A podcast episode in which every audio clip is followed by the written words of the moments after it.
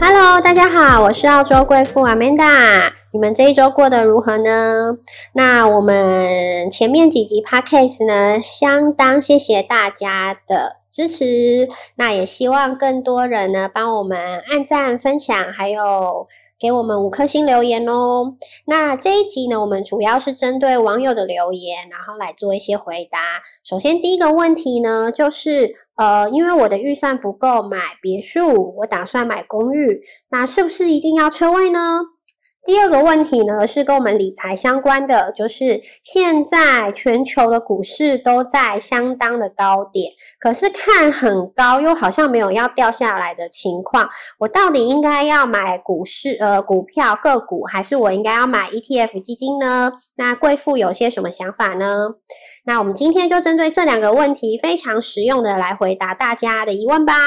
先针对第一个问题呢，贵妇呢就想要问一问这个网友，他买的一个区域是什么样的性质？那现在目前市场上大家比较有在看的是两种类型哦，一种是在市区跟市区四公里左右的一个公寓，或者是呃学区，就是在知名的私立学校，或者是呃排名很前面的一些中小学。旁边的一些公寓，那这两个公寓呢，我到底需不需要车位？首先，如果你的预算是可以买到有车位的话，那当然是选择要有车位喽。因为坦白说，在虽然很多住市区的人他们是不开车的，在车位上面这点他们是可以牺牲的。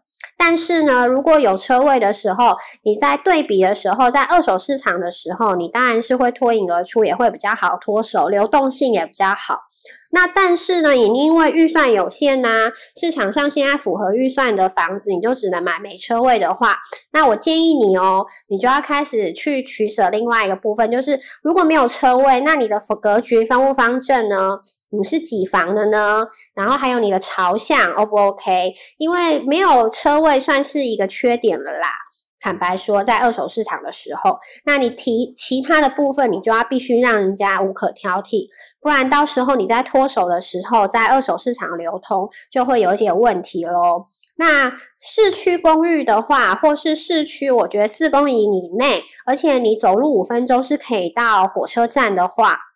就等同于说，你每天可以搭地铁自由进出的情况下，那我可能车位的部分，我是因为价格预算问题，我是可以取舍的。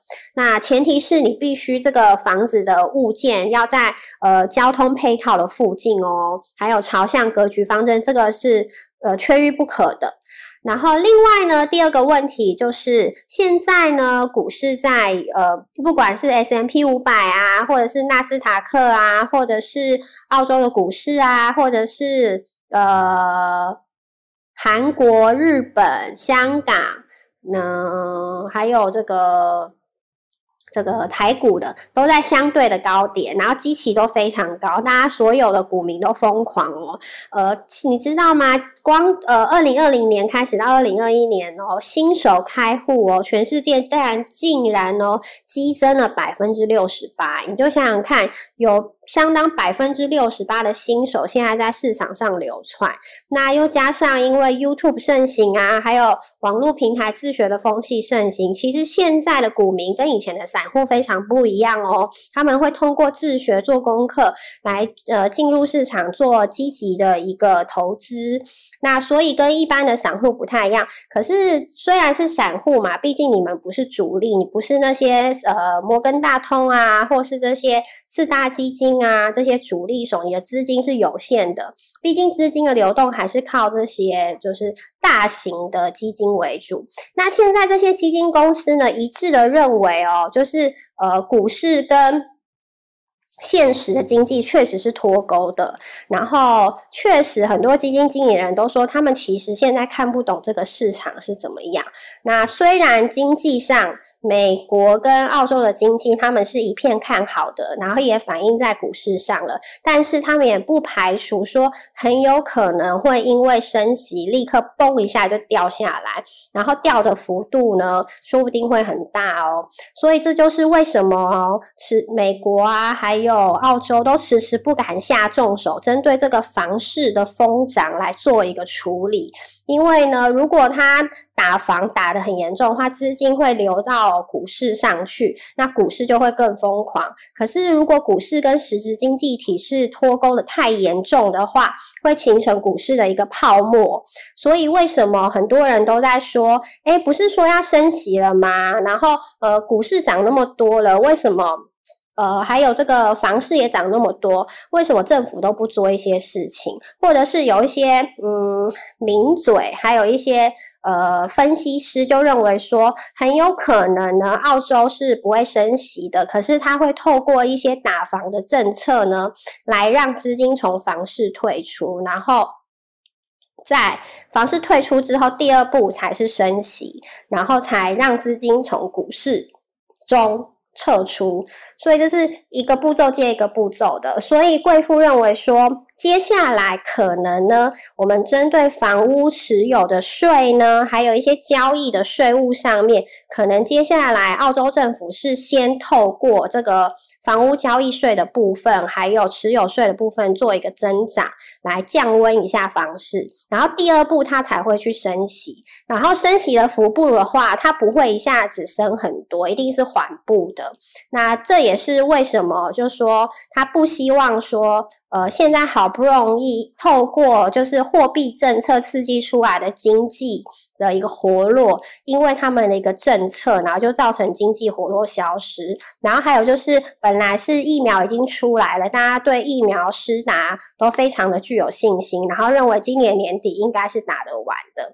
就没想到牛津疫苗，如果你们有看新闻的话，牛津疫苗出了很多就是血栓或是一些严重的身体反应。那所以，呃，澳洲的部分是有定了。呃，除了 A Z 疫苗之外，还有订了更多订辉瑞的疫苗，还有 Moderna 的。那现在这个疫苗可能要到今年年底才会来。然后今天呢，呃，总理 Morrison 也说了，就是今年看起来是不会开国门了。然后，所以澳洲政府针对房屋交易的这个税，还有这个征息的这个部分呢，他们现在是两把枪放在手上，是不敢打的。所以大家不用太担心，说呃，可能今年那个股市会大跌。那当然啦，现在是高档的震荡喽。那你这时候就要去看看，就是。这个房屋呃，这个股个股本身公司的一个体质，因为如果你买一个基本面好的一个公司，就算是房那个股市大跌的话，这个呃股价有跌的话，之后它还是会缓不回去，因为这个公司本身的基本面还有体质是非常好的，你还是可以买，可是我们就要挑选。资优生喽，那在房市的部分也是一样。如果你今天就是一定要买房子的话，那就一定要记得要呃选蛋黄区，或者是选很靠近明星学校的学区，有刚需的一个客群在的一个。别墅不要因为就是这个房市疯涨啊，你怕自己买不到，就买了一个呃本身条件不是很好的房产。那到时候如果因为税务的关系，然后房市降温了。然后那个价格没有再涨了，你就被锁在高档，你就你本身购买的价格就被锁在高点，那这个大家要特别注意喽。那今天呢，我们就回答网友问题到这边了。如果你们有任何的问题，欢迎在下方留言，我们可开放性的讨论喽。那我们下次再见，拜拜。